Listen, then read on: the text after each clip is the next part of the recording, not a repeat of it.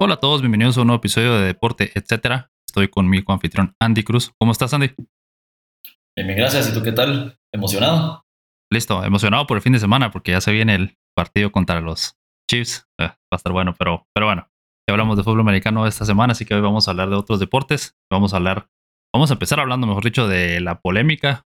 Veamos que ya tuvo el final o la saga de, de Novak Djokovic y Australia, ¿verdad? Eh, ya se cerró ese capítulo, pero sigue un poco la controversia todavía. Entonces, al final, eh, con respecto al Australian Open, Djokovic fue, al final de cuentas, deportado prácticamente de Australia el pasado domingo, luego de que le negaran la visa nuevamente, la apeló, hubo un juicio express el fin de semana, pero no, no, no logró apelar la decisión, entonces fue deportado a Australia. Suena feo, pero así es la realidad, ¿verdad?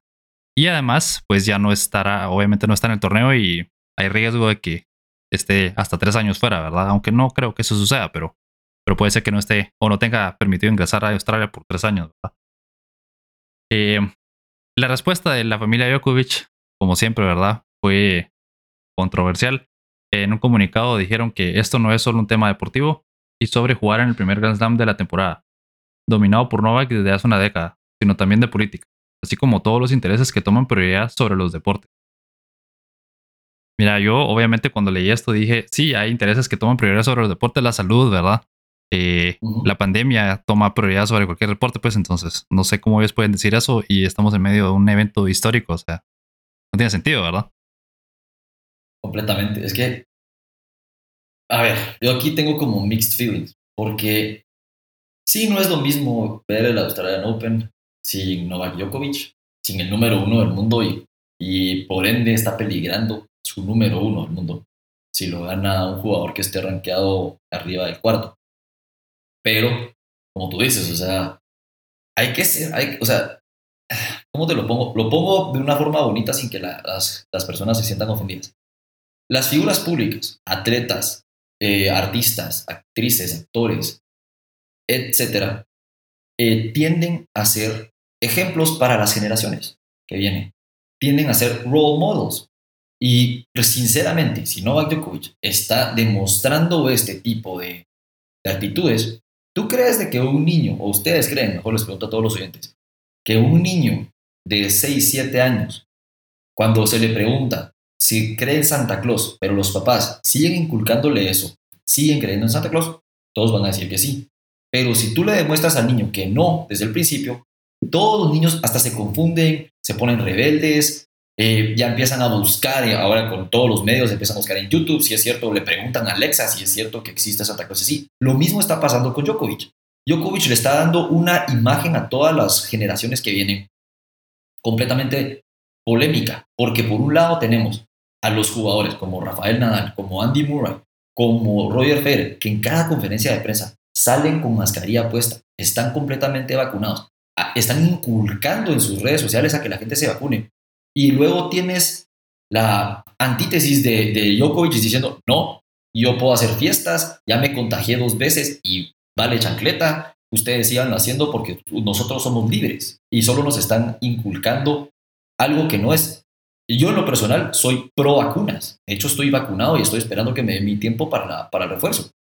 Pero es injusto que, que se, le, se le da tres años y que, se le, que esté en duda se le van a dar. Yo en lo personal, si fuera el gobierno australiano, yo diría, sobre mi país no pasa nadie y mantengo los tres años de sanción.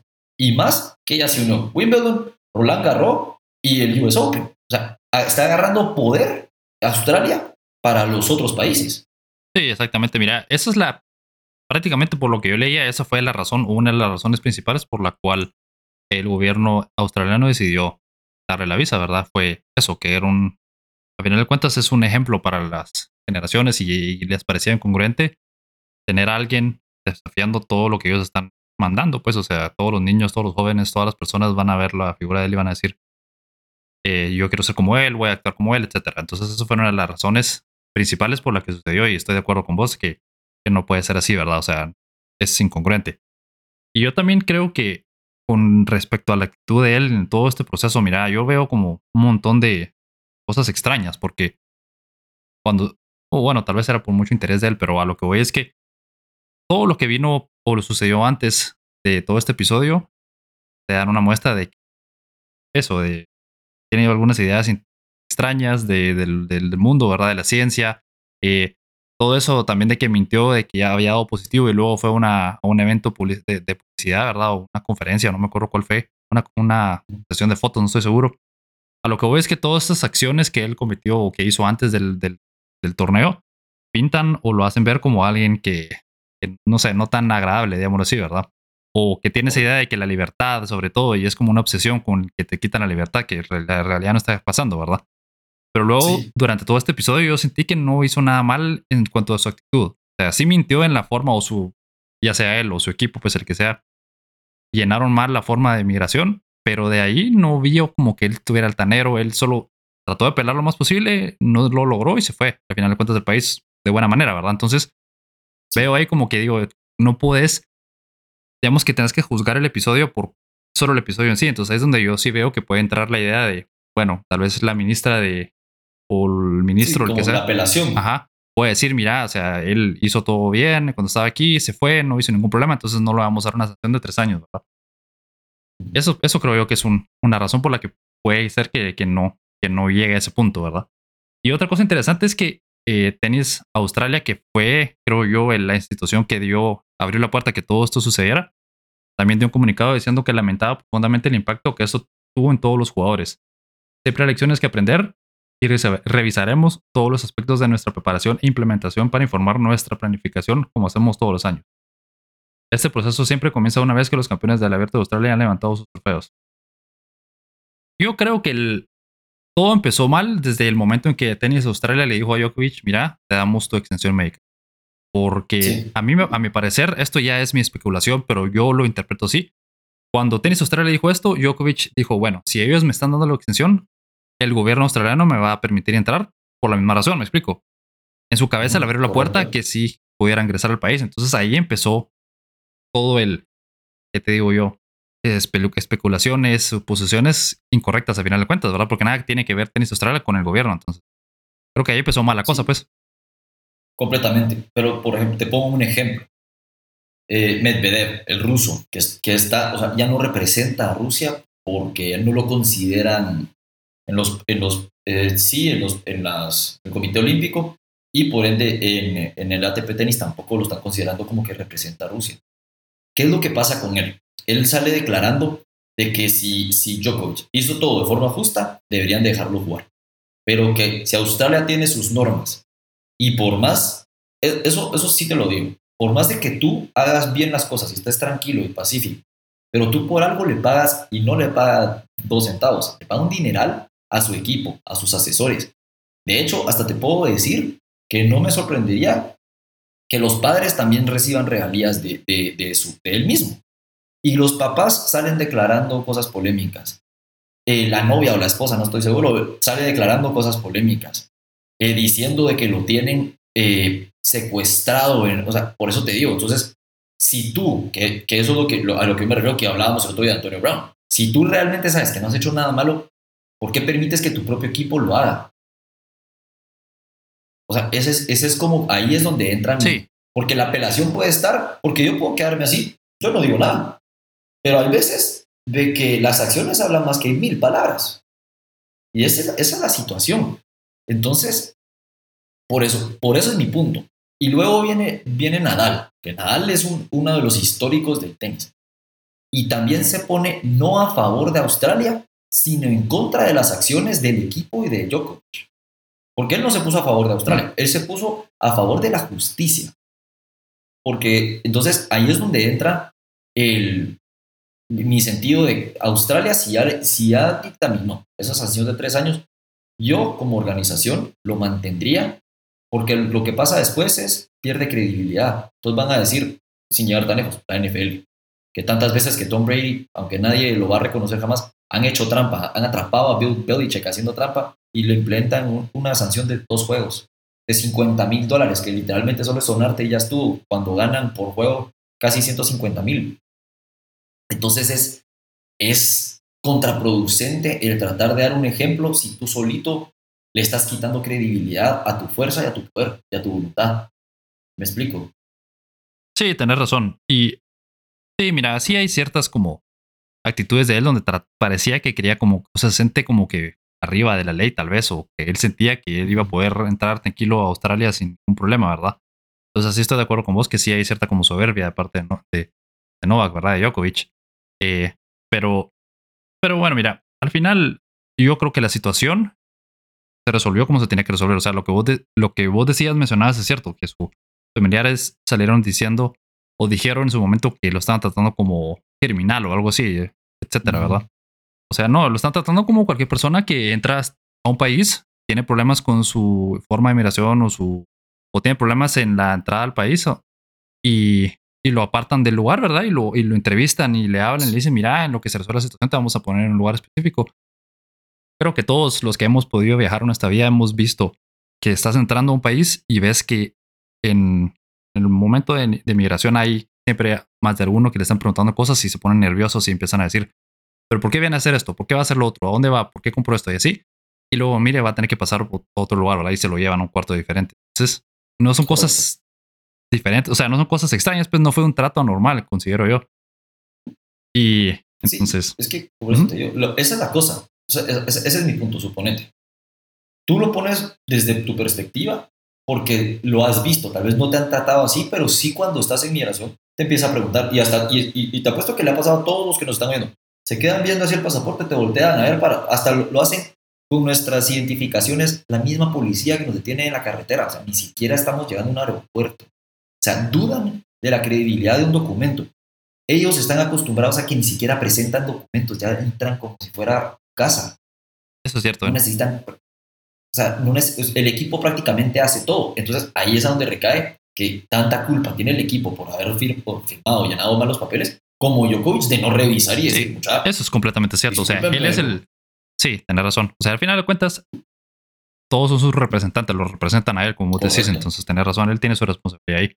Y lo que mencionabas también es importante de, de la situación con los otros torneos, sobre todo los otros Grand Slam, ¿verdad? Porque eh, Roland Garros, Wimbledon y el US Open también exigen que esté inmunizado, ¿verdad?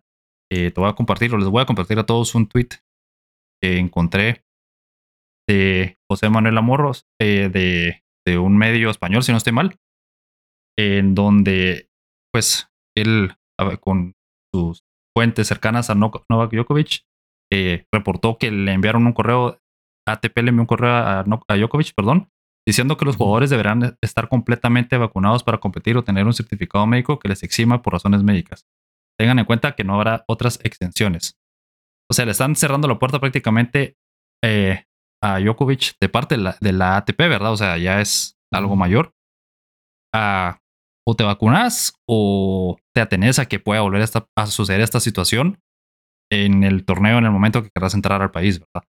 Entonces, para mí, yo, yo veo que la, lo que necesita hacer Djokovic es vacunarse y no me extrañaría que suceda así, similar situación a lo que le pasó a Cam Newton, por ejemplo. Cuando lo dejaron ir los pechos al inicio de la temporada, dijo, bueno, me tengo que vacunar porque si no, no va a poder ir a otro equipo. Y al final paró en otro equipo, pues que les resultó la jugada. Entonces yo creo que eso va a tener que pasar, aunque él esté tan en contra y que la libertad de esto lo otro, pues. Yo creo que eso es lo que va a lo que le toca pasar, o lo, lo, que le toca hacer, perdón. Un buen, un buen asesor y un buen representante te busca que tú tengas la mayor facilidad y la mejor imagen, porque eso es lo que tú contratas, un asesor de imagen pública. Y él te tiene que recomendar lo que está mejor para ti. Y sinceramente, eh, como te decía, yo soy pro vacunas. Soy, independientemente si nos están inyectando esos, mitos conspirativos de teorías conspirativas, de que te están inyectando un chip y no sé qué, X, Y, Z, cada quien puede creer lo que quiera e investigar lo que quiera. Yo no estoy diciendo de que yo tenga la razón, simplemente que un buen asesor de imagen o un buen representante de Djokovic debería decirle, como tú dices, mira, ¿sabes qué? ¿Quieres a toda la gente felices? No te va a pasar absolutamente nada. Hazlo. Ahora, sí hay un tema aquí que lo voy a meter, no está en el guion, pero lo voy a meter así bien breve. No sé si han notado últimamente cómo viene la constante de problemas cardíacos en atletas de alto rendimiento. No estoy diciendo que se atribuya a la vacuna, pero sí puede ser que se atribuya en sí a la pandemia o a la sobrecarga, que más adelante vamos a hablar de la sobrecarga, y entonces ahí ya lo, tal vez lo voy a tocar un poco más a profundidad. Si también un equipo completamente médico de los, o sea, que, que Djokovic ha contratado, le dicen, mira, la verdad es que no te conviene vacunarte porque tú puedes padecer de hipertensión y no sé qué, X y Z razón, nada le costaría también decir, miren, aquí está mi prueba donde yo no puedo ser vacunado. Entonces creo que ahí cambiarían los papeles, pero ponerse como se pusieron y tratar de targiversar las papelerías, ahí es donde no quedas bien. Es que sí, yo creo que... Tienes razón, porque la, creo razón... que los otros torneos están haciendo excelentemente bien en seguirle el ejemplo de Australia. Sí, la razón por la que él pidió la, la acción médica fue que él argumentó que había tenido COVID hace poco, en diciembre, que fue exactamente el episodio en donde dio positivo y después fue a la sesión de fotos o a la conferencia, no me acuerdo cuál fue, pero fue un evento publicitario, ¿verdad? Entonces, él argumentó en su momento que esa es la razón por la que pedía la acción médica, ¿verdad? Entonces, como vos decís, estoy completamente de acuerdo. Si fuera un problema médico real, que al final de cuentas no creo que nunca nos enteremos del historial médico de atleta, ¿verdad? Eso sí es algo privado que no le corresponde a nadie, pero si fuera un problema médico real, la extensión no hubiera estado ahí, pues, o sea, él hubiera podido entrar a Australia completamente tranquilo, pues. Ahora, tal vez si hubieran habido problemas con la forma de migración porque el equipo no que no había viajado los días anteriores o y sí, había viajado. Entonces ahí eso es otra historia aparte, pues, pero sí, pero sí, es, es que ese es mi punto. Tienes toda la razón. O sea, son un montón de factores que contribuyeron a que se desenvolvieran en esta situación. Y el problema, como mencionábamos, es que puede que le, le, pues, le cree problemas más adelante, porque imagínate si no compite en ningún Grand Slam, literalmente no puede ser el número uno del mundo por mucho tiempo, pues si no está compitiendo en los mejores torneos, ¿verdad? Y sí, entonces, pero sí, vamos a ver qué pasa. Y pierde patrocinadores, o sea, y eso es otra cosa importante, que la COS dijo que iba a reevaluar su relación con Djokovic. Entonces... Va, y solo para, para, para lo que tú decías, ya dio positivo hace poco porque por algo pidió la extensión médica. Pero si no estoy mal, o es la segunda o es la tercera vez que Novak Djokovic da positivo por COVID. O sea, no hay, o sea, no hay teoría conspirativa en contra de Djokovic. Ya estuvo enfermo, ya le dio tres veces. O sea, el, virus sí existe, porque la, la razón real de los antivacunas es que el virus no existe, que es un resfriado o que te enfermaste de los pulmones, pero eso es la, y de que nos están implementando cosas de chips y esas cosas, pero si ya te dio tres veces o dos veces mínimo, ¿cómo, cómo simplemente no decís, sabes qué? Igual sigo saliendo, igual tengo festejos, igual voy a eventos, igual voy a, a o sea, al cinema, vamos a vacunar y ya estuvo, fin del caso, ¿verdad? y, ahorita hubo otra mini polémica que no incluye aquí porque no si que hablar tan pertinente, pero igual lo voy a mencionar. De que cuando llegó a Serbia, de regreso después de Australia, si no estoy mal, hubo una foto de él saliendo del, avión sin mascarilla, creo yo. Sí, por eso te. Mira, yo, yo, yo, lo que vos decís las teorías de las teorías de conspiración y todo ese movimiento anti-vaxxer, soy sincero, no me, es hasta desgastante pensar en todo eso porque no sé en qué momento, o sea, no sé, me parece completamente absurdo, ¿verdad? Es que es increíble lo que, lo que piensa la gente, ¿verdad?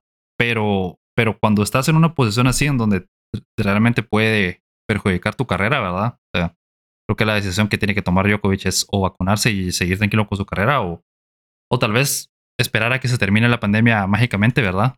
Que de un día a otro se acabe, que no va a pasar. O no jugar ningún torneo, ¿verdad? Sí, porque es que esa es otra cosa. O sea, tiene tanto dinero, ha, generado tanto dinero porque se ha inflado tanto el mercado y la economía en los deportes que ha de, tener tanto dinero de patrocinadores. Todo. Djokovic, si no, si no tiene que jugar y no, y, y no se necesita mover tal vez por cinco años, no lo tiene que hacer. El problema es que en cinco años ya no va a tener, pues se va a tener 39, pues eso es otra, eso es otra cosa importante. Pues el tiempo ya va un poco en su contra, ¿verdad? Eso es una cosa muy clave que tú mencionas. Y, y Tal vez por eso mismo, de que, o sea, tiene que reevaluar las cosas, o yo no sé qué tiene en su cabeza de decir, no, ¿sabes qué? No, no vale la pena vacunarme, no me quiero vacunar y hago berrinche. Sí, completamente.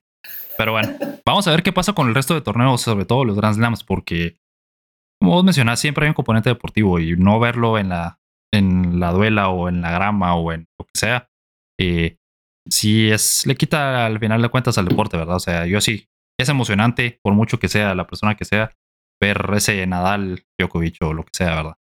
Pero bueno, sí. cambiemos de, tema. Vamos a hablar ahora acerca de los polémicos también premios de Best que se dieron, que se entregaron, mejor dicho, este lunes. Eh, entre los premios tuvimos al mejor jugador eh, que fue Robert Lewandowski. Ah, perdón, ahorita te voy a cambiar. Seguimos con Djokovic ahí.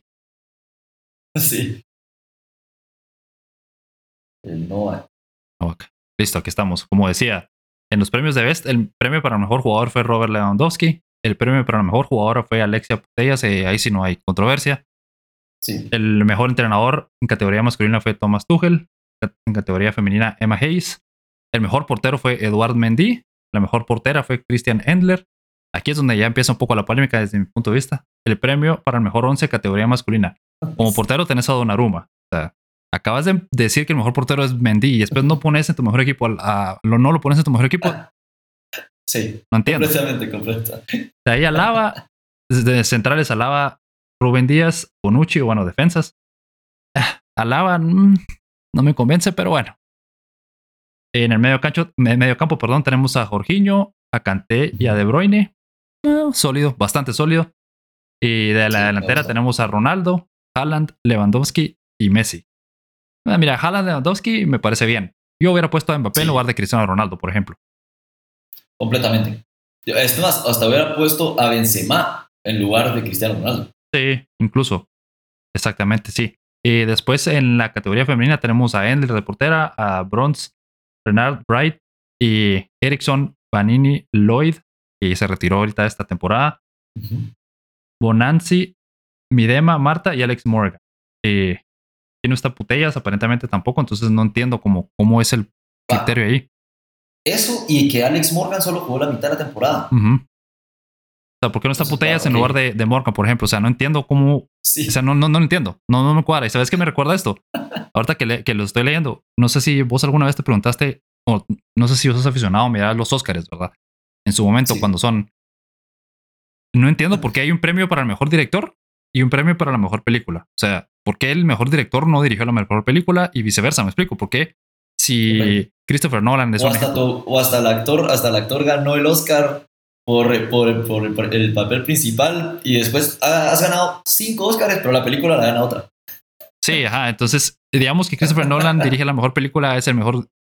Gana la mejor película, pero el mejor director es otra persona. Es lo mismo. Aquí no, no tiene sentido. Para mí nunca ha tenido sentido. O sea, es como que yo premio al mejor cocinero, pero el mejor plato lo hizo alguien más. Sea, bueno, pero bueno. Después, premio a mejor, a la mejor afición, aficiones de Dinamarca y Finlandia. Premio al Fair Play, al equipo médico y jugadores de la se- selección de Dinamarca, pues bien merecido por Sí. lo que pasó con Eriksen. De ahí el premio inventado de, de, este, de esta entrega, ¿verdad? El premio honorífico a la categoría masculina, Cristiano Ronaldo, como el máximo goleador histórico con una selección. Me parece bien que lo hayan, la verdad me parece bien que lo hayan premiado. Me gusta. Sí, eso es, eso, eso es merecido y también me gustó que lo hicieran con la categoría femenina. Exactamente, con, Chris- con Christine Sinclair, que es lo mismo, ¿verdad? Máxima goleadora histórica en las, en las selecciones nacionales. Pues mira, eh, vamos analizándolo nuevamente, ¿verdad? El mejor jugador, Lewandowski, para mí, se hizo justicia. Esto es lo que tuvo que pasar en el Balón de Oro también. Y es otra vez otro punto más a todo esto, es porque en el Balón de Oro no fue para Lewandowski, sí para Messi, que Messi tal vez tuvo una buena temporada con el Barcelona porque fue el mejor jugador de Barcelona, pero comparado con Lewandowski, con ya lo hemos mencionado, con Lewandowski, Benzema, Jorginho, o sea, no siento que hay lugar para él como el mejor, como el balón de oro, pues. Completamente, completamente de acuerdo. Y, y deja eso. Hay un, hay un meme que no lo puedo compartir, pero que está, suponete, así como la imagen donde está el César parado, está sobre, sobre una carroza y lo están jalando tres personas, ¿verdad? Tres como, como esclavos. Eh, aquí es Messi y lo están jalando France Football, ESPN, Di María, Neymar y Mbappé, ¿verdad? Ese es Messi. Ahí lo están jalando. Luego está el Real Madrid, que lo está jalando Cross, Modric, Vinicius y hasta enfrente del líder va Benzema. Yo Sí. creo que ese es, ese es atinado. Y en el último, que yo creo que este no es tan atinado, pero por lo menos en la, en la fase de grupos de la Champions sí lo fue, es el Manchester United con todos sus jugadores montados en la carroza y Cristiano Ronaldo jalando, tirando de la, de la carroza. Para la Champions sí, para el resto no creo que sea válido, pero aquí es donde viene. ¿Por qué ponen a France Football? Ella es bien, es X, pero ¿por qué ponen a France Football? Porque no sé si, o sea, si se dieron cuenta, pero salieron públicos porque tú puedes buscar los, los votos por quién eligieron cada quien. Messi se queda sabiendo de que no le van a dar el premio. se queda como 10 minutos o 15 minutos en lo que hacía toda la presentación en el Zoom, ahí pendiente, así como estamos tú y ahorita. Pero, y todo el mundo habló del gran gesto de Messi con Robert Lewandowski. Pero después cuando se publican por quién votó, votó por Neymar, por Mbappé y por Benzema. Por favor. Mira, yo, yo entiendo, yo entiendo que es un siempre es objetivo, pues siempre los mejores jugadores los vas a ver diferente, pero hay veces que sí no entiendo por qué es tan diferente o, cosas como poner a Neymar de primero no, no me cuadra. En, pues. dado caso, en dado caso, si lo que quieres es poner a un tu amigo, pones a Di María que te dio la Copa América, te dio tu primer título internacional. No pones a un amigo que se lesiona literalmente eh, a finales de noviembre, principios de diciembre para poder ir a celebrar el Carnaval de Río y ahorita que lo publicó, eh, celebrarle el cumpleaños a su hermana. Siempre lleva seis años seguidos haciéndolo. No lo pones. O sea, es un. Y, le preguntan a Robert Lewandowski, eh, ¿qué opinas de, que Messi no votó por ti, pero se quedó en la gala todo el tiempo? Y, la respuesta me pareció lo más atinado del mundo. ¿Por qué no le preguntan a él, no a mí? Sí. Yo voté por los míos. Pues sí, mira, al final él no puede controlar eso. O sea, es lo único que él controla y que controla a cualquier jugador es lo que hace dentro del campo, ¿verdad? Entonces, ahí cada quien vota como querrá o como lo verá, está bien. Pero digamos que en sí con los premios, a mí lo que no me cuadra es cómo puedes ver algo tan claro que no es, o sea, cómo France Football ve algo tan diferente al resto del mundo. Pues de todo el mundo vimos cómo Lewandowski fue el mejor jugador de las últimas dos temporadas, probablemente. Y deja a un lado si es Messi, deja a un lado si fue Cristiano, si fue otro jugador. O sea, el punto no es Messi o no es Lewandowski contra Messi, ¿verdad? Sino es Lewandowski se debió haber merecido todos los premios de esta temporada, probablemente la temporada anterior también, debe haber sido el mejor las últimas dos temporadas, punto, pues. O sea, no importa si no había nada más adelante. De hecho, Lewandowski, de hecho, Lewandowski ganó el FIFA de Best los dos años. Sí. Lo único que no ganó fue el balón de oro porque el año pasado, como no tenían justificación alguna para entregárselo a Messi, no lo entregaron. Dijeron, no, ¿saben qué? No podemos justificar este año que se lo tenemos que dar a la pulga biónica. Entonces lo cancelamos por la pandemia nos vamos a lavar las manitas y ahora no se puede. Y después Messi, es, que por eso te digo, o sea, yo no es que sea anti-Messi, pero hay cosas que a mí no me cuadran. ¿Cómo Messi puede salir en la gala del balón de oro diciendo, mm, te, mereces un reconocimiento, eh, tú fuiste el mejor jugador y luego no votas por él?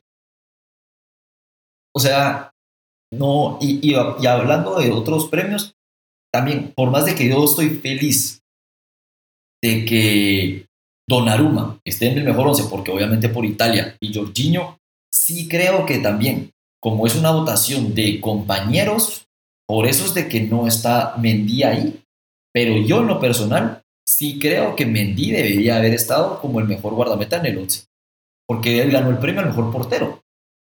Sí, es que no tenés base. Es que incluso para mí no debería de haber, o sea, las posiciones que ganan mejor, digamos, Lewandowski automáticamente debería ser el mejor 11 solo por haber ganado el premio al mejor jugador. Correcto. El mejor, el mejor portero igual, el mejor lo que sea igual, porque o sea, debería ser automático, me explico. O sea, por mucho que votes, si elegiste al mejor portero a Mendy en estas situaciones, es el mejor, debería, automáticamente está en el mejor 11 del mundo, pues. sí. No, no, tiene sentido que no. Y, y eso es otra cosa. Como es un título a nivel individual, estoy de acuerdo que lo gane, que lo gane Lewandowski. Pero si el Chelsea arrasó con el mejor guardameta, con tres jugadores, no, dos jugadores porque faltó uno en el mejor, en el once ideal, con el mejor entrenador, yo creo que por lo menos entre los primeros tres no estaban ni Salah ni Messi, sino por lo menos tuvo que haber estado o Kanté o Jorginho, uno de los dos por lo menos. Sí, mira, y, Jorginho, pues digamos que ah, tal vez de todos es como el que tal vez sí puedes no poner en ahí o lo que sea, pero. Pero es que si, lo valías por títulos, Alex, es, Jorginho el que más títulos ganó y los, y los títulos más importantes. Ni siquiera debería estar Messi ahí. Y fue importante para sus equipos. No fue como Emerson, por ejemplo. Emerson también está en el Chelsea, si no estoy mal. Y creo que ganó también a Champions y, jugó con Italia, pero no fue importante. Pues dos minutos. Ajá. Entonces, pues él sí tuvo bastante injerencia en todo lo que sucedió, al final de cuentas. Mira, al final siempre que hayan opiniones divididas o siempre que haya, no opiniones divididas, sino que haya un, criterios diferentes, es lo que quiero decir. Siempre y cuando no haya una manera, que te digo, eh, donde se pueda cuantificar el nivel que no involucre a la gente opinando por lo que ellos creen. Siempre van a haber este tipo de diferencias, siempre van a ser estos tipos de premios polémicos porque yo puedo ver que X jugador es mejor que otro y solo porque yo creo que sí, o porque es mi amigo, o porque me cae muy bien, o porque yo juegue con el campo y al final ya vas a hacer con eso, ¿verdad? O sea, o porque Messi viene siendo, o sea, y Messi se lleva muchos votos, muchos premios por, por su gran carrera, ¿verdad? Es, se, sigue arrastrando todo lo que hizo en su carrera y sigue todavía hasta ahorita pesando un montón, ¿verdad?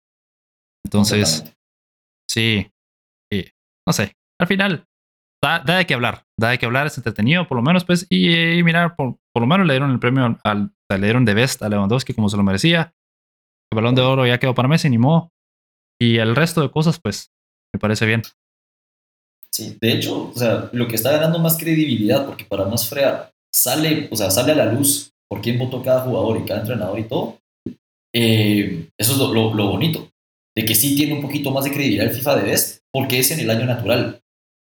Entonces, sí sabes por quiénes votaron los jugadores, los entrenadores, no solo France Football y sus reporteros que ellos le dan un año a cada personita y van entregando los tickets, así como si fuera Golden Ticket de la, de la fábrica de chocolate de Charlie, pues, o sea, ¿verdad? Sí, exactamente. O sea, sí, tener razón es más, es más objetivo, eh, perdón, más objetivo a pesar de que sigue siendo subjetivo porque, pues, son personas que votan al final de cuentas. Correcto. Bueno, pero hablando de, votar por amigos y todo, la verdad es que eh, uno de nuestros patrocinadores, Sol Infusion, eh, nos invitan a ir con nuestros amigos a pasar, ya sea el fin de semana o entre semana, a ver el deporte y a tomar un par de cervecitas o un par de cócteles y alimentarse. Y recuerden, jóvenes, con el hashtag NFL Infusion o hashtag NFL Deporte, etcétera, pueden preguntar por sus promociones que en el lugar les dirán cuáles son las del día. Sí, y pues este fin de semana tenemos la ronda divisional, así que si no tienen a dónde ir a verlo, ya tienen ahora. Así es, y también si quieren pedir sus camisolas o ir a comprar sus implementos deportivos, el mejor lugar sin duda alguna es de fan. Yo en lo personal ya pedí mi camisola, estoy esperando que venga, así que no se lo pierdan. También el hashtag es NFL de fan o hashtag NFL deporte, etcétera, para que les, perdón, para que les den unas promociones y muchos descuentos. Así es. Pero bueno, vamos a cambiar de, tema ahora. Vamos a seguir hablando de fútbol, pero ahora vamos a pasar a hablar acerca de otro tema también polémico. Esta guerra de palabras entre Dembélé y el Barça. Pues, decime, primero, ¿qué piensas de las palabras de Alemania y de la situación? Y luego vamos a ir con la respuesta del propio Dembélé. Sin, sin meterme tanto en la polémica, eh, Creo que ahorita ya son patados de abogado por la cantidad de dinero que se pagó por Dembélé y los resultados que no se han presentado. Y que, o sea, la porta sale declarando de que en su momento, de que eh, Dembélé es mejor que Mbappé, subiendo el nivel, o sea, subiendo el valor de, de Dembélé y después salen con esto, entonces, como te digo, para mí son patadas de abogado y no saben qué hacer, ya no saben a quién culpar para poder justificar las derrotas o los fracasos, porque eso es la verdad, son fracasos, así como las, eh, la temporada pasada criticaron al Real Madrid por irse con el nadaplete, como le dicen algunos, eh, el Barcelona va en el mismo camino. Y, y ahorita solo están intentando camuflajear la crisis real en la que están. ¿Y a quién le tocaba? La bolita de Dembélé, porque ahorita no le van a tirar la bolita a Xavi y a su poca, o sea, la verdad es que poco porcentaje de victorias, ¿verdad? Ah, sí, Xavi es el menos culpable, ¿verdad? Eh, Correcto. Sí. Mira, esta situación para mí es como todo, creo yo, en la vida es, no, es gris, pues obviamente. No es blanco ni negro. O sea, no es todo. No creo que tenga toda la razón de Belé, tampoco toda la razón del Barça. Ya lo que voy es. O sea, yo sé que esto suena muy fácil, no. ¿Cómo se llama esto? ¿Cómo es que dicen? Eh, no me. Bueno, la cosa es que no me voy por ninguno de los dos bandos, pero a lo que quiero llegar es que el Barcelona ha intentado desde hace varios meses primero, renovarlo. Segundo, le han tenido paciencia con las lesiones, con todas las faltas de respeto, de, disciplina, de llegar tarde, etcétera. Han intentado que sí, que sí cuaje, ¿verdad? Y por lo que dice Alemani, que lo intentaron renovar desde julio y que él ha dicho que no, que no, que no, que no, me parece bien que la intención sea dejarlo ir. Ahora, lo que no me parece bien es que lo salgan a decir tan así al público de una manera no solo tajante, sino desafiante, porque de una vez te echas al, jugador encima, pues, en lugar de hacerlo privado y decirle, mira, necesitamos que, son las cosas. que te vayas porque no quieres estar aquí, o sea, o te vas o ni modo, pues. Y tal vez después ya puedes venir con tu entorno, con un, tal vez un tu periodista de confianza o algo así, decirle, mira, fíjate que te voy a pasar el chisme, ¿verdad? Pasó esto y lo tuvimos que decir esto. Entonces se filtró y que es, y similar a lo que hablamos de Djokovic, eh, según fuentes internas cercanas al jugador le dijeron que se fuera, entonces haces una tu filtración ahí, pero ya lo lanzas a los, a los medios sin decirlo tan abiertamente y descaradamente, pues. Sí. Más, más que sabemos que en sí los fanáticos ya lo vimos con Koeman. Después de, no sé si fue el clásico o de una derrota del último partido, eh, donde saliendo del estadio le empiezan a lanzar, lo, lo, increparon y él iba con su mujer y si no estaba con su niño atrás y todo, y le empiezan a tirar cosas al auto y todo. Más sabiendo que estos fanáticos son de los que no perdonan, se espera de que si Dembele, Dembele perdón, em, salga, de, salga de un entrenamiento o salga de las, de las instalaciones, es muy probable que deban hacer exactamente lo mismo. Y ojo, no quiero decir nada, pero lo puedo como pronosticar. Eh, recordemos que el racismo hoy en día está muy sensible. Que no les sorprenda si atacan por ahí a Dembélé o inclusive con amenazas de muerte, porque eso es lo que pasa con los fanáticos, la verdad. Sí. Mira, este, este es el comunicado que lanzó Dembélé en sus redes sociales, ¿verdad? No voy a entrar en detalle en todo, o sea, no vamos a leerlo todo, pero te voy a leer una de las frases que más eh, impacta y que más circuló en todos lados. No soy un hombre que hace trampas y menos todavía un hombre que tiene la costumbre de ceder al chantaje. Yo creo que eso lo dice. Esa oración resume todo lo que su mensaje. O sea, él se considera o él siente que lo están chantajeando, que lo están obligando a hacer algo que él no quiere. Y esta es una nueva medida de presión como para chantajearlo, ¿verdad? Para hacerlo quedar en mal. Y mira, él tiene mucha culpa de lo que pasó por lo que he mencionado, por sus faltas de, o sea, por sus faltas de disciplina, por todo lo que hace, todo lo que ha hecho, pero tampoco creo que se merezca tanto este trato, ¿verdad? Pero bueno, los dos las dos partes tienen mucha culpa, creo yo. Sí, completamente. Es que, es que mira, suponete, eh, todo el mundo estaba criticando a, a Grassard o a Hazard, como eso le digo Grassard, pero a Hazard. Todo el mundo lo estaba criticando porque no estaba jugando, porque no estaba rindiendo con el Real Madrid. Y en un pase que te hizo eh, David Alaba, te quitaste al guardameta y con eso remontaste al Elche y clasificaste al Real Madrid a los cuartos de final después de que estaban quedando eliminados, con un Marcelo que, salió expulsado. Solo con eso, te apuesto que por lo menos al 25% de los fanáticos se le olvidó que no había presentado nada. Tal vez no, lo, no, no lo hacía lo full, se les olvidó, pero ya dicen un poquito de ilusión de decir, va, por lo menos sí quiere jugar. O sea, si quiere hacer algo por el equipo. Pero Dembélé era, ay, me, me, me duele la uña, estoy lesionado un mes. Entonces sí estoy de acuerdo contigo de que los dos tienen mucha culpa. Ahora, respecto a las palabras de, de Dembélé, eh, yo vi una respuesta, no sé si es en, en, Instagram, que, le, que le, le comentan o le ponen, no te dejes extorsionar, amigo. Y es, una, es un jugador de, de poder. Entonces le, le, le, publicaron, no te dejes extorsionar, amigo. Vamos a ver si lo Y creo que, sí, sí, porque eh, creo que esas palabras de aliento quieren decir que los jugadores saben que ahora, hoy en día, los están tratando ya como objetos. Ya no los están tratando como, como jugadores en sí, sino a los están tratando como assets. Esa es la verdad. Y entonces creo que, en parte, qué bueno que Dembélé nos está dejando, pero en parte creo que su carrera con el Fútbol Club Barcelona se ve completamente manchada, porque no va a tener un buen legado, ni mucho menos. Completamente. Y hablando de malos legados y carreras manchadas, este tuit de Fernando Palomo es bastante atinado y bastante bueno. Dice, si sale de Dembélé, en cinco meses el Barcelona se habría desprendido de los tres fichajes más caros de su historia. Dembélé, 140 millones de euros en el 2017. Coutinho 135 millones de euros también en el 2017. Y Griezmann 120 millones en el 2019. Esto es el resumen. Aquí resumió Fernando Palomo la crisis del, del Barcelona. Porque entiendo, o bueno, siempre la comparación está con el Real, ¿verdad? Comparémoslo con el Real directamente. Es cierto que Hazard no fue el jugador que querían, pero Hazard es uno. O sea, fue un jugador que pagaron 115 millones por él, fue más barato que esos tres jugadores y no funcionó. Y bueno, ni modo, ¿qué puedes hacer, verdad?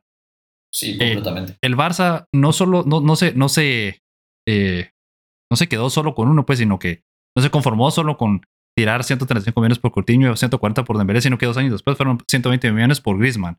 O sea, como que si, si sos una persona que se dedica a invertir o sos inversionista o lo que sea, y tenés una mala inversión una vez, decís, bueno, está bien, es mala suerte el mercado, este lo otro, pero si constantemente tus inversiones son malas es porque sos un mal inversionista, pues no tiene la visión. Eso es el Barcelona, ¿verdad? Obviamente esto no es culpa de la porta, pues, pero es que es difícil argumentar contra esos números, ¿verdad? completamente, o sea, hasta, hasta llegas al chiste, o sea, ¿cuántos, ¿cuántos títulos de Champions League tiene Cutiño en, en los últimos cuatro años? Dos. ¿Cuántas Champions League tiene el Barcelona en los últimos siete años? Cero. O sea, solo con Cutiño y esos 135 millones, eh, ya quedas como un payaso. Y ni hablar de Grisman, que Grisman ahorita está levantando al, al Atlético de Madrid. Sí, quedaron eliminados en Copa del Rey por un mal partido y planteamiento del Cholo Simeone. Pero Griezmann está subiendo su nivel. Creo que hasta hace dos juegos llevaba tres o cuatro partidos consecutivos anotando. Subió su nivel con Francia. Y Dembélé, en los últimos juegos con el Barcelona, había jugado bien, había presentado mucho mejor propuesta que el mismo Ansu Fati, a pesar de que Ansu Fati volvió a salir lesionado. Entonces, ¿qué pasa con esto? Una pregunta para todos los, los culés que nos escuchan y para todos los fanáticos del fútbol. Dembélé se lesionaba mucho y parecía cristal como lo hacía Arjen Robben. Ansu Fati hoy nuevamente vuelve a salir lesionado. ¿Creen que va en el mismo camino Ansu Fati cuando ya le van a hacer una ampliación de contrato mucho mayor? ¿Qué tanta ilusión tienen por Ansu Fati? Sí, es, que no sé. Ansu Fati debería, o es en teoría el siguiente Messi, ¿verdad? Del Barcelona y tantas lesiones lo tienen. O sea, no sé, es, es una lástima porque es un buen jugador, ¿verdad? Ojalá que no entre en ese ciclo interminable de lesiones tras lesiones, porque él, la diferencia de, de, de no, no ha tenido faltas disciplinarias, ¿verdad? Correcto. Y hablando de los tres fichajes más caros de la historia del Real, comparémoslo, ¿verdad? El más caro es, es Hazard. Eh, ese sí ha sido un fracaso, no se puede argumentar mucho, ¿verdad? Hoy se le disculpa un poquito, pero no. Eh, o sea, hubo un gol en, en, una, en una fase final de, un, de la Copa del Rey para avanzar, no justifica la cantidad de dinero que pagaron por él, ¿verdad? Completamente de acuerdo. De ahí Gareth Bale, el segundo, en el 2013. O sea, por mucho que estos últimos cinco años hayan sido muy malos, ¿verdad? Eh, o cinco, lo que sea, pues él fue, gracias a él ganaron una Copa del Rey, eh, fue parte de la razón por la que ganaron Champions, o sea, sí, es justificado. Y luego el tercer fichaje es Cristiano Ronaldo, o sea, Cristiano Ronaldo no, no puedes... Lo que él hizo en el Real Madrid... en la historia del Real Madrid. Sí, es increíble. O sea, no te estoy diciendo que. Yo, yo creo que sí, y lo he dicho muchas veces. Mucho tiene que ver la suerte, mucho tiene que ver qué pasa. O sea, no es culpa del Barcelona específicamente que estos tres jugadores nunca hayan cuajado como ellos querían. O sea, siempre hay otros factores que. Siempre es una ruleta, al final de cuentas no sabes qué puede pasar. Pero sí me dice a mí que, que no son muy buenos como para. No tienen como para scoutear jugadores, digámoslo así, ¿verdad? O sea, le están metiendo sus fichas a jugadores eh, incorrectos, ¿verdad? O sea, en lugar de irse por. con estos 300 que casi 400 millones que hay aquí, pudieron haber seguido por eh, Mbappé, ya pues, algo así. Sí, de hecho, cada son 395 ¿Mm? millones. Sea, ahí con, eso, o fichas a, a Haaland y a Mbappé, Sí, completamente.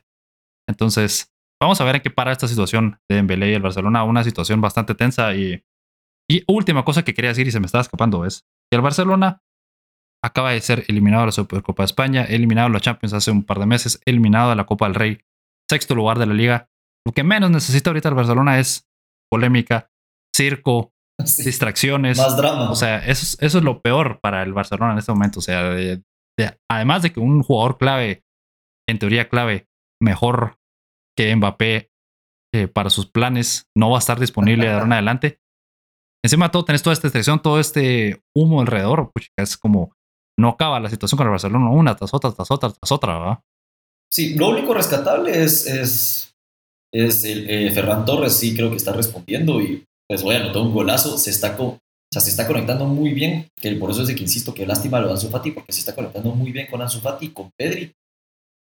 Entonces sí puede haber ilusión para el Barça, eh, pero como tú dices, o sea, lo que menos necesita ahorita es drama y creo que el mismo Barcelona está pecando de que él lo está creando, él mismo lo está generando. Sí, completamente. Pero va, cambiemos de tema y hablemos de, siempre hablando de fútbol europeo, vamos a hablar ahora del Chelsea y del burnout que está teniendo el Chelsea últimamente en, estos últimos dos meses. Eh, han sido 18 partidos en 59 días para el equipo de Londres prácticamente un partido cada tres días por los últimos 60 días. Una cantidad increíble de, partidos a un alto nivel, que también se relaciona un poco con lo que mencionabas al inicio del episodio, hablando de Djokovic, de todo este fenómeno que ha ido en incremento de problemas de corazón de jugadores, dar problemas cardíacos. Em, lesiones como de la lesión de Rhys James, que va, a estar, que va a estar fuera o que estuvo fuera de 6 a 8 semanas. Ben Chilwell, que se lesionó en noviembre y que está fuera el resto de la temporada. Pues Rhys James se lesionó en, diciembre, así que son por lo menos dos meses, ¿verdad? De aquí a febrero o marzo tal vez va a estar de regreso. Todo esto ha derivado en que el Chelsea tenga tres, solamente tres victorias en los últimos 10 juegos que ha jugado, dos derrotas y cinco empates. Pasaron de estar en el primer lugar con un punto, o sea, un punto arriba en el primer lugar de la Premier a estar tercero con 12 puntos de diferencia detrás del City. Con un juego más que el City y dos juegos menos, perdón, dos juegos más que el Liverpool que va a segundo lugar por un punto arriba. O sea, si el Liverpool gana esos dos partidos serían siete puntos de diferencia en el segundo lugar con el Liverpool. Además, Lukaku sigue sin cojar en el equipo. O sea, todo eso me lleva a preguntarte que si crees que se acabó el efecto Tuchel en el Chelsea y, ya no hay forma o de rescatar al equipo? ¿Qué va a pasar con este equipo? Yo creo que no es de que se haya terminado el efecto Tuchel, sino, o sea, así como le están exigiendo al, al Chelsea por esta cantidad de partidos, creo que a todos los equipos les están exigiendo. Y ahí cae mi comentario del principio. En los distintos deportes los jugadores están teniendo problemas, ya sea de rendimiento, ya sea porque lo que sucedió realmente, o sea, o por lo menos mi percepción es en el 2020 se detuvo por completo todo el deporte a nivel mundial, por lo menos por cuatro meses, por lo menos. Un jugador de, o un atleta de alto rendimiento, tal vez los fisiólogos me, me podrán explicar bien o los médicos, se tiene que mantener activo. Si tú tienes que retomar eso, no te toma un día, no te toma dos semanas, te toma por lo menos un mes, si no estoy mal, para empezar a retomar el camino.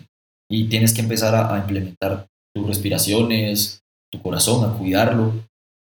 Entonces yo no se lo atribuyo tanto a la, vacuna, que eso es lo que me refería, pero regresando realmente a lo del Chelsea, yo creo que tantas lesiones no es de que se termine el efecto Tuchel, es de que los jugadores hasta tienen miedo de jugar, porque todo el mundo se está lesionando, entonces es, yo voy a entregar mi 70%, porque no quiero lesionarme hoy. Y eso es lo que creo que está pasando con el Chelsea en sí. Insisto, todavía, tienen para, todavía tienen para la Champions. Pero creo que por lo menos hoy en día, si lo, si lo decimos así y se puede decir crudo, la Premier League ya la entregaron y se van a enfocar en Champions League. Sí, la Premier League ya está perdida, como, como mencionaba, 12 puntos debajo del City, con un partido más que el, el cuadro de Manchester. Y además están un punto abajo de Liverpool en tercer lugar, con dos juegos más. O sea, está muy difícil que siquiera queden segundos, creo, en este punto, ¿verdad?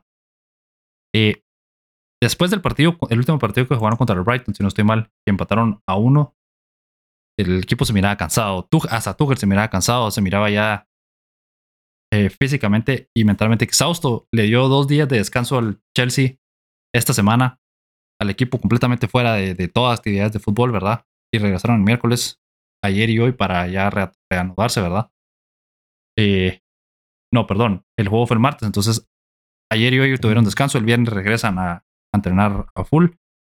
En fin, el punto es que están exhaustos, están eh, físicamente quemados, como dice la expresión burnout, ¿verdad? Entonces, yo creo que parte del éxito del Chelsea en la temporada pasada, de haber ganado la Champions, de haber competido bien en la Premier, de todo eso derivó en que estén en este momento, en esta situación, porque entonces tenés que, tenés que competir en la Premier, en la FA Cup, en la Carabao Cup, eh, Tienes que competir en el Mundial de Clubes, que por cierto, eso es algo que se viene para ellos. Ahorita a inicios de septiembre tienen que viajar a, Abu Dhabi, no sé dónde es que se juega la Copa, el Mundial de Clubes. Otro viaje más largo, difícil, cansado.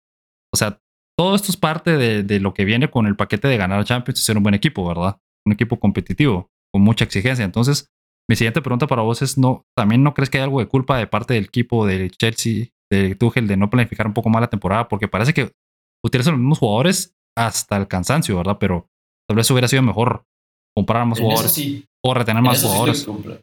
en eso sí estoy completamente de acuerdo, porque si lo ponemos de ejemplo en otro equipo, ¿qué fue lo que el Real Madrid pecó la temporada pasada? Los cansaron hasta más no poder y esta temporada trajeron de nuevo a un experimentado como es Pintus y los tiene que eso fue lo que pasó hoy. Hoy le remontaron a Elche con 10 jugadores porque tuvieron mejor eh, forma física. Pero tenés razón de, Real porque no lo había pensado, pero sí, por ejemplo, está Ceballos. Si Ceballos no es titular, no va a ser titular, pero es ese tipo de jugador que el Chelsea le podría servir para cuando necesitas tener una variante, lo pones el de titular. Isco, Camavinga, tenés toda la razón. En cambio, ajá, en cambio, suponete, el, el Chelsea se mantuvo con el mismo, como... La base. Cubo, ajá, con la, gracias, con la misma base. Y el problema fue, solo trajeron a Lukaku, pero Lukaku venía fuera de forma. Además, Lukaku viene de jugar en otro estilo, con otra idea, entonces no se ha acoplado todavía al equipo. viene, fuera de forma. Entonces creo que en ese aspecto sí planificaron muy mala temporada. Porque, o sea, realmente tu temporada no se enfoca en el principio. Y eso es lo que, yo, lo que a mí me ha dolido tanto con el Inter de Milán y que me da miedo cada temporada que el Inter de Milán va con 10 puntos de ventaja en, en la primera vuelta. La segunda mitad se caen. Y, y ahí es donde la Juventus remonta. Y eso es lo que le ha pasado al Manchester City. El Chelsea iba tal, tal, tal arriba y el Manchester City iba ahí, ok, vamos, tranquilo, un gol a cero, gol a cero, rotando jugadores, rotando jugadores. De la nada el Liverpool haciendo lo mismo, al Liverpool no le funcionó y al Chelsea lo aniquiló. Porque el Chelsea, como tú dices, se estaba manteniendo. Entonces, si lo ponemos en ese lugar, yo sí creo que ahí sí se arruinó el efecto Tuchel. Porque no le puedes exigir con tres juegos casi que semanales eh, el mismo rendimiento a, un jugador, no son robots. No, completamente no. Debió haber utilizado más variantes, sí, pero es que no sé qué. Sí, pero no sé por qué se casó con la idea de los mismos jugadores siempre, pues. Eh, entonces, o sea, sí, sí es cierto que tienen. Digamos que tal vez no tiene tanta profundidad como un Real Madrid, pero sí tienen a jugadores que los podrían funcionar, ¿verdad? en el medio campo tienen a Jorginho, tienen a Saúl, que lo trajeron ahorita, tienen a sí tienen variantes a lo que voy, pero el, el punto es que sí, Tuchel también se casó con varios jugadores y siguió utilizándolos hasta que ya no pudieron más, ¿verdad? Entonces ahí sí hay parte también creo yo de culpa de Tuchel de, de no confiar en sus otros jugadores o, querer siempre usar lo mismo una y otra vez. Y yo tampoco creo que el efecto Tuchel o que las ideas de Tuchel o su esquema dejen de funcionar. O sea, yo creo que es, va a seguir funcionando y sigue siendo exitoso. O sea, con esto ganaron la Champions la temporada pasada. Lo que necesitan ahora es ver cómo hacen de aquí para la, siguiente temporada, traer más jugadores o encontrar una manera en donde pueda rotar realmente sin llegar hasta el punto de tener exhaustos, exhaustos a sus jugadores, ¿verdad? Eso es la clave, creo yo. Y es que, y es que más, si tú como entrenador ya estás demostrándole al mundo que físicamente, tú mismo lo decías, él se nota cansado. O sea, físicamente él está así que... Sí, es que también, imagínate, le toca viajar, le toca estar en los buses, le toca... Exacto. Entonces, y prácticamente un equipo es una familia. O sea, esa es la verdad. Es tu familia porque ves más a los jugadores y ves más a, tu, a tu staff que a tu propia familia en una temporada de alto rendimiento como está pasando en esta temporada, que son juegos tan seguidos. Tú que se le ve que está cansado. Entonces creo que estos dos días tal vez hasta te podría decir no es suficiente. Para, o sea, yo daría dos días esta semana y solo, si solo tenemos un juego, dos días la próxima semana porque si no, en febrero, que tocan los, octavos de final de la Champions, o sea, bye bye.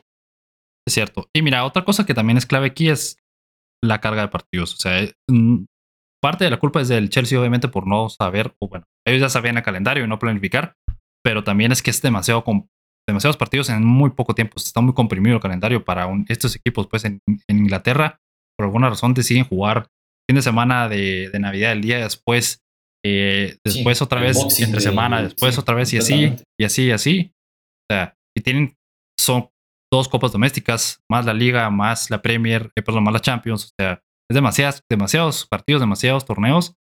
No sé, no creo que vaya a cambiar esto nunca, pues, pero, pero deberían de. Eso es algo que yo creo que debería cambiar, debería de reevaluarlo, pues, el, todas las ligas, ¿verdad? La carga de, Más- partidos. Más que quiera que no, estamos viviendo el, aunque nadie lo quiera reconocer así tal cual, el calentamiento global sí está afectando. Los cambios climáticos ya no son los mismos de hace 20 años, de hace 15 años. O sea, Sí. ahora lo- los climas están de la gran diabla, el smog ha aumentado en los países y por más de que trates de ser un país como, como, o sea, como Inglaterra, que se mantiene, está tratando de cuidarse de la pandemia, usualmente cuando se da el pico de la nueva cepa es en Inglaterra. Entonces, no puedes, o sea, y ahí otra vez volvés a dejar a tus jugadores, ah, eh, Lu- Lukaku dio positivo por COVID, se encierra dos semanas y después, boom, partido de un solo fracaso, lo meto. Y eso fue Entonces- exactamente, tienes razón. Y eso es otra cosa que también le afectó al Chelsea, el, el COVID. Por Sí, diferentes periodos, diferentes momentos, jugadores diferentes tuvieron COVID y eso también, el cansancio hace que juegues con los mismos jugadores muy seguido, Sí. ¿verdad? Más que si lo analizamos, Londres es de las ciudades que más se han afectado por COVID. Muchos jugadores del Arsenal, muchos jugadores del Tottenham y muchísimos jugadores del Chelsea. Incluso un, el, part- el- un partido, creo que de la Premier entre el Chelsea y el, el partido de la Premier entre el Chelsea y el Liverpool fue. No, perdón, Chelsea y el Arsenal lo tuvieron que aplazar por el COVID, precisamente. Y ya se canceló, ya se canceló un partido del Tottenham en la Premier. Y también los eliminaron de la Conference League por COVID. O sea, imagínate eh, lo afectado que está Londres por el COVID. Obviamente le, va a afectar a- a- le va a afectar al Chelsea. Sí, completamente. Y lo que te. Y lo, bueno, sí. Y la carga de partidos lo que hace es. Perdón, además de la carga de partidos, es la intensidad de los partidos. A lo que quiero llegar. Cada vez el nivel es más, es más alto, es más intenso. eh, entonces, no solo estás jugando más tiempo, sino que cada vez más intenso es una combinación fatal para los jugadores, ¿verdad? Para cualquier persona, pues. Porque si, si fuera, tal vez hace como, como cuando jugaba Pelé, por ejemplo, hace 50, 60 años, no eran tan intensos los partidos. eh, tal vez podías jugar más podías jugar más partidos más seguido porque no era tanta intensidad, probablemente, ¿verdad? Pero ahora es una intensidad tan alta y tanta carga que es letal, creo que esa combinación por los jugadores. Completamente. Es que sí, sí, esperemos que retomen el camino porque yo sí quiero, yo sí quiero que, que lleguen lejos en la Champions. O sea, me gusta, me Sí. gusta mucho para, para la Champions. Eh, pero a este nivel no creo que ni les alcance para pasar octavos. Y mira, mérito también del, del City que ha ganado creo que los últimos 12 partidos de la Premier League, pues Sí, sea, eso también. Eso también porque son una el máquina. Logró aguantar el paso. O sea, ni el Liverpool le logró aguantar el paso. son una máquina, o sea, es impresionante. Sí, ellos también se merecen mucho crédito de esto, ¿verdad? Pero bueno, con esto llegamos al final de este episodio. Gracias, Andy, por estar con nosotros. Les recuerdo a todos que nos pueden seguir en nuestras redes sociales como Deporte Etcétera Podcast. Pueden escuchar este y todos los episodios completos en Apple, Google, Spotify, en donde sea que ustedes escuchen sus podcasts. Además, pueden ver el episodio completo en YouTube y todos nuestros episodios también. Y eh, no sé si hay que quieres agregar algo más, Andy. Sí, muchas gracias a nuestros patrocinadores. Este episodio ha sido presentado por Soul Infusion, que se encuentra en Galerías Tiffany. Recuérdense, si utilizan el hashtag NFL Infusion o NFL Deporte, etcétera, también les pueden dar promociones y descuentos. Y lo mismo en Defan, que, están, que están ubicados en Pradera Zona 10, en el tercer nivel. Así que vayan con el hashtag NFL Defan o hashtag Deportes, etcétera. Gracias a todos. Gracias a todos y Go Bills.